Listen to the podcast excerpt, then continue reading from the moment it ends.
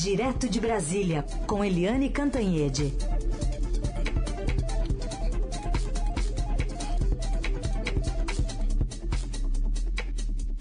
Oi, Eliane, bom dia. Bom dia, Raíssa e Carolina ouvintes. Bom dia, Eliane. Também dou bom dia para o nosso convidado hoje, o secretário especial de Previdência e Trabalho do Ministério da Economia, Rogério Marinho. Muito bom dia. Bom dia, bom dia a todos da Rádio Dourado. Bom, nosso assunto aqui é esse programa Verde Amarelo, né? Foi lançado nessa semana pelo governo. Em cinco anos, pretende abrir 2 milhões de vagas para trabalhadores entre 18 e 29 anos, com essa desoneração da folha de pagamento Traz ainda algumas mudanças, como trabalho aos domingos, abertura de bancos aos sábados. Esse é o nosso assunto aqui nessa entrevista. E eu pergunto aqui para o senhor como é que o governo, por que o governo acredita que essas novas regras podem ter um real impacto na contratação de jovens e o que, que também se prevê em relação à fiscalização para não ocorrer um tipo de substituição né, de um funcionário mais velho por um mais jovem? Bom, é, bom dia a todos. É, na verdade, nós acreditamos, aliás, temos a convicção de que a economia está reagindo. E o que gera de verdade emprego no país é a atividade econômica, né, que permite que os empreendedores é, tomem a decisão de contratar maior número de funcionários. Mas o ritmo desse crescimento econômico, ele não é suficiente para trazer para dentro do mercado esse contingente que normalmente fica no último vagão né, da empregabilidade, que são os mais jovens. Esse segmento de 18 a 29 anos, ele tem uma taxa de desemprego que é o dobro é, da taxa de desemprego do mercado, mais de 20% contra 11 ponto alguma coisa hoje é, no país. Então, o que nós queremos com esse programa é mostrar que a desoneração ela pode permitir, desde que focada, é, com um projeto que nós consideramos que é uma primeira fase de um processo maior, né, que ele pode permitir a empregabilidade, porque na hora que você diminui o custo dessa mão de obra, você equilibra a falta de produtividade, porque os jovens têm menor qualificação e menor experiência. Então, esses jovens poderão, evidentemente, serem incorporados ao mercado de trabalho em função é, desse estímulo específico para essa faixa é, da sociedade. E quais são os segmentos que nós, e quais são as travas ou quais são as condicionantes que nós estabelecemos para impedir que haja, por exemplo, substituição de mão de obra? Uhum. Nós estabelecemos no projeto que de janeiro a outubro desse ano, de uma determinada empresa. Imagine a empresa X teve nesse período 100 funcionários. Então, a partir de janeiro de 2020, esse é o delta dessa empresa, 100. Então, se em janeiro de dois, 2020 ele terminou o mês de janeiro e tem 104 funcionários, sendo que três estão dentro das regras de exigibilidade do programa, esses três funcionários serão desonerados. Mas se ele terminou o mês de janeiro e tem os mesmos 100 funcionários e está com três pessoas que têm a exigibilidade do programa, ele não será desonerado porque caracterizou que ele substituiu funcionários antigos pelos funcionários novos. Além disso, as empresas novas, que porventura se constituam daqui por diante, terão no máximo 20% é, de funcionários com essa característica do programa, para evitar, inclusive, que haja é, distorções maiores no processo. Agora, secretário, é, chama atenção né, também um ponto, vai haver um, uma perda de arrecadação por um lado, mas por outro, uma taxação de quem está no seguro-desemprego. Havia uma outra, não havia uma outra maneira de se obter esse, essa compensação sem atingir quem está no seguro-desemprego?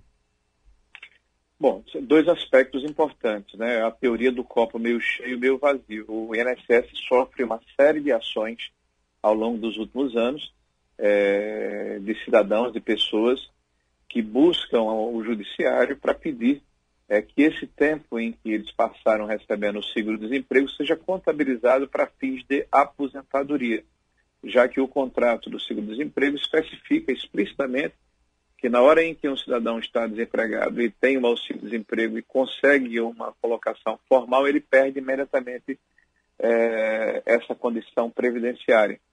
Então, o que nós estamos fazendo, por um lado, é permitir que este cidadão, na hora em que ele contribua, já que a Previdência se constitui dessa forma, ele passe a contabilizar esse tempo para fim de aposentadoria no futuro. Esse é um ponto.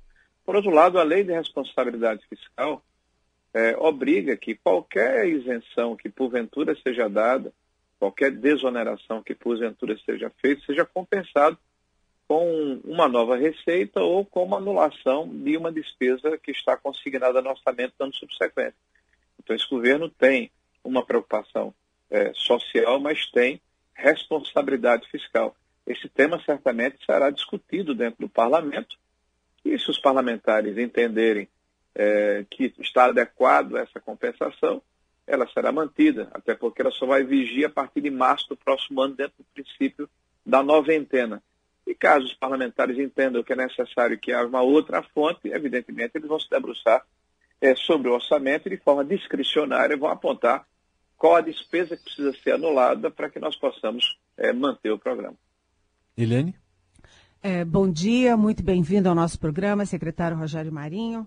É, foi uma espécie de uh, escolha de Sofia, né? Eu queria saber por que, que ficaram na explicação, é, por que ficaram de fora aqueles acima de 55 anos, que estão numa idade assim, em, ainda com muitos compromissos com os filhos, etc.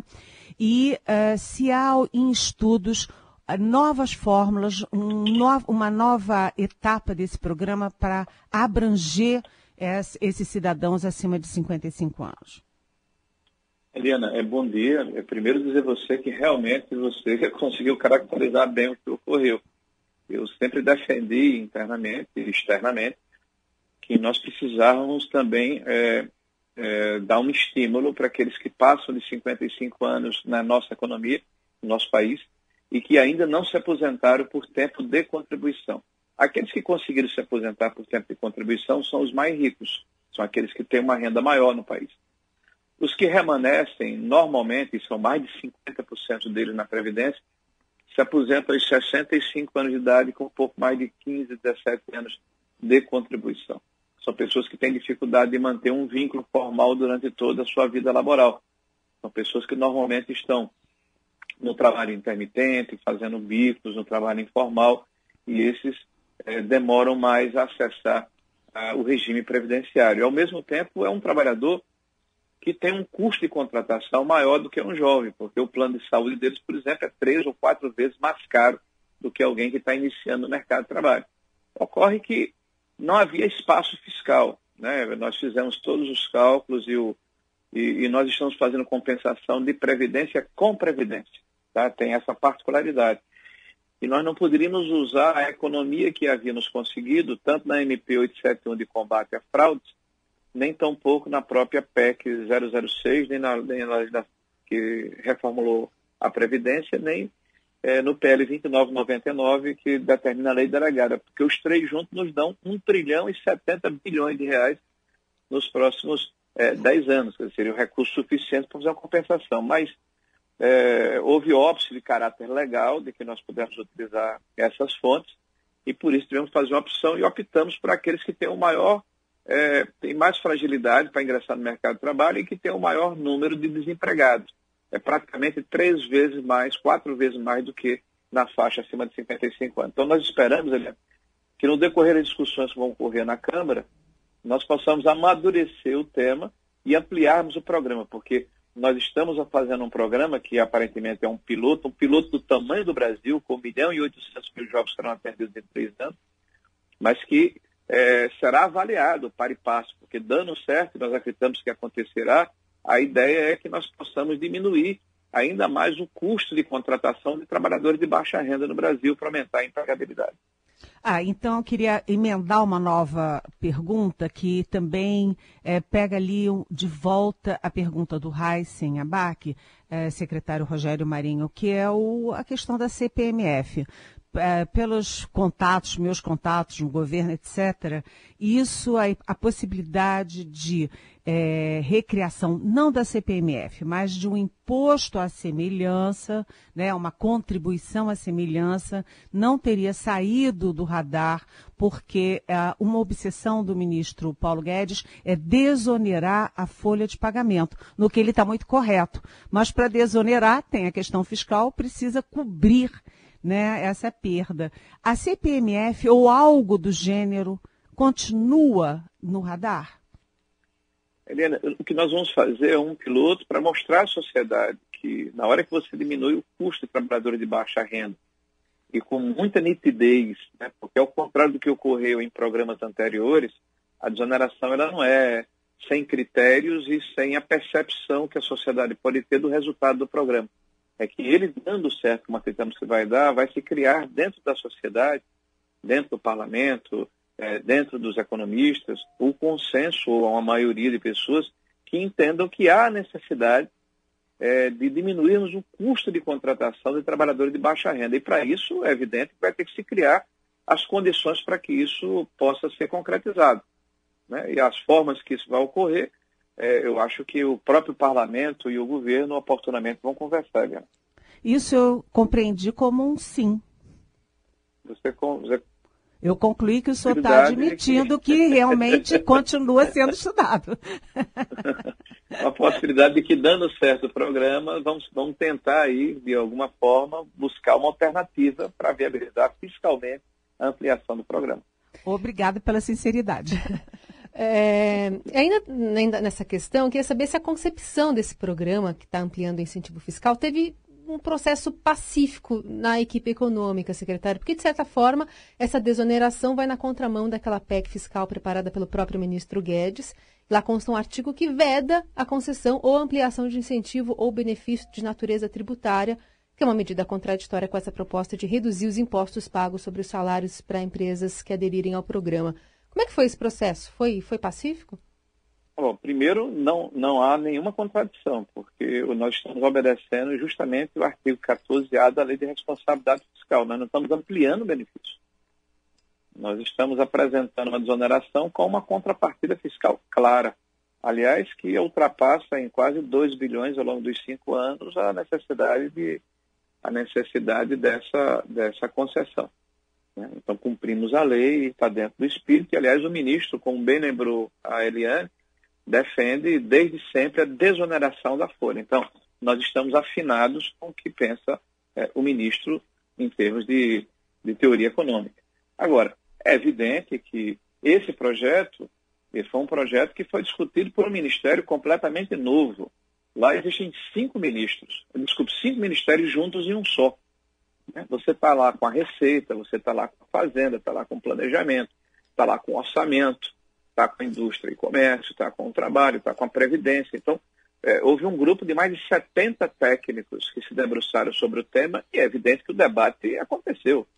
Um debate natural, um debate técnico, um debate muitas vezes duro, mas um debate profícuo. Hum. Tanto é que o projeto que remanesceu foi um projeto que foi escrutinado e foi validado é, por todo o Ministério da Economia. É, secretário, nesses ajustes, o senhor citou aí de passagem que ajustes podem ser feitos aí no, no Congresso.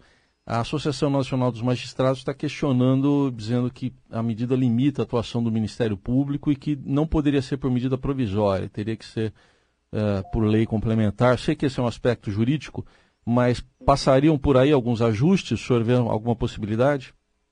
Acho que aí uma, a questão corporativa ela vai existir em qualquer mudança que é proposta ao parlamento.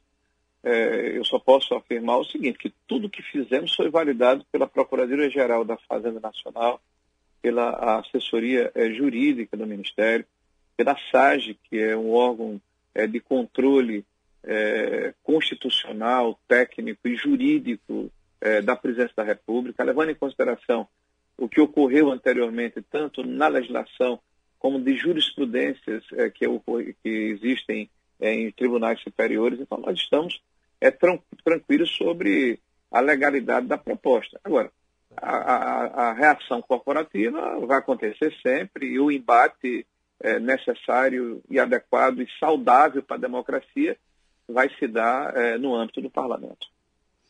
Secretário Rogério Marinho, uh, ampliando um pouquinho a questão parlamentar, o senhor acha que, ou o senhor teme, que a questão de retomar as, as PECs da, da, prevendo a prisão em segunda instância pode, essa retomada pode prejudicar o andamento das, das novas propostas do governo no Congresso?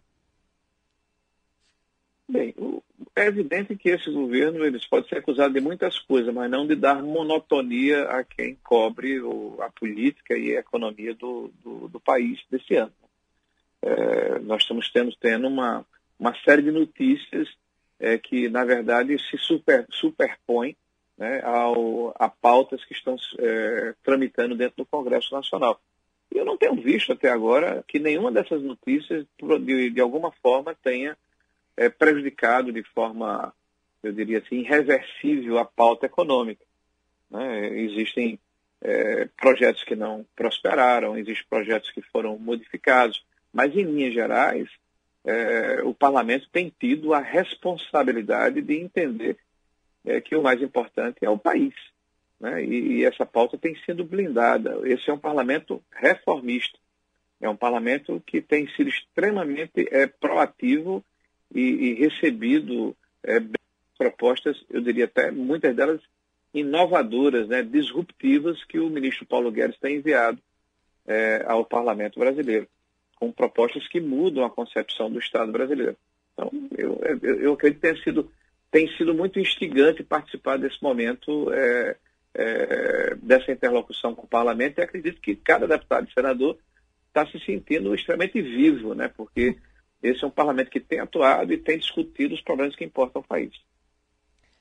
Esse é o secretário especial de Previdência e Trabalho do Ministério da Economia, Rogério Marinho, conversando aqui conosco sobre, especialmente, essa reforma. Aliás, estão, o Congresso está chamando de uma segunda reforma trabalhista ou uma mini reforma. Dá para cunhar esse nome também, secretário? o programa Olha, Verde a Amarelo? Parte das, a maior parte das mudanças, as pessoas estão falando muito no, na questão do emprego do, do jovem, né? Tem mais de 30 medidas diferentes dentro da NP, mas todas elas né, não são novidades. São projetos que, na verdade, reforçam o que já foi feito em 2017 na reforma trabalhista, é, deixam mais claro é, os princípios que foram é, elencados pelo Legislativo em nome do povo brasileiro naquela oportunidade é, e tornam mais é, simplificado o ambiente é, regulatório e de quem emprega e de quem é empregado no Brasil. Mas inclui também Porque, mudanças que foram rejeitadas né, pelo Congresso em 2017. Não, na verdade, não. A única mudança que está sendo colocada, que eventualmente foi rejeitada não em 2017, mas em 2019, que é a questão do trabalho aos sábados e domingos, ela foi, é, ela foi rejeitada, não, ela foi, ela foi colocada como inconstitucional pelo, pelo Senado da República. Né? É, nós acreditamos que houve um equívoco e estamos conversando a respeito, porque, uhum. Na verdade, a questão da folga semanal é, remunerada está prevista na Constituição e o trabalho aos domingos não é incondicional desde sempre. Aliás, desde 1943, quando foi é, é, chantada a CLT no Brasil, a partir daquela época, o Ministério do Trabalho passou a ter a definição de discutir e definir o que é trabalho essencial qualquer um dos ouvintes da Rádio Dourado sabe que quando você sai de casa no domingo, tem um supermercado que funciona, tem um shopping que funciona, tem um posto de gasolina, tem um hospital, tem uma farmácia, tem um açougue, enfim, tem uma série e de tem uma redação também, viu, secretário? Tem sempre uma redação funcionando. Isso, tem uma redação de jornais também, tem inclusive um órgão do Ministério que trabalha os sábados e os domingos também. Então, nunca foi proibido, nunca foi inconstitucional. E essa discussão é que nós vamos travar é, no parlamento brasileiro. Se ele tivesse sido rejeitado até, até regimentalmente, nós não poderíamos representar nessa legislatura. Não foi rejeitado. Muito obrigada por conversar conosco, viu? Um bom dia. Ah, bom dia. Obrigado pela oportunidade. Bom dia, obrigada. Para a gente fechar, Eliane, hoje tem reunião dos BRICS aí em Brasília, né? Olha, tem reunião dos BRICS poderosa, porque vem todos os presidentes ou primeiros ministros dos cinco países. Né? Brasil, obviamente, Rússia, Índia, eh, China e África do Sul.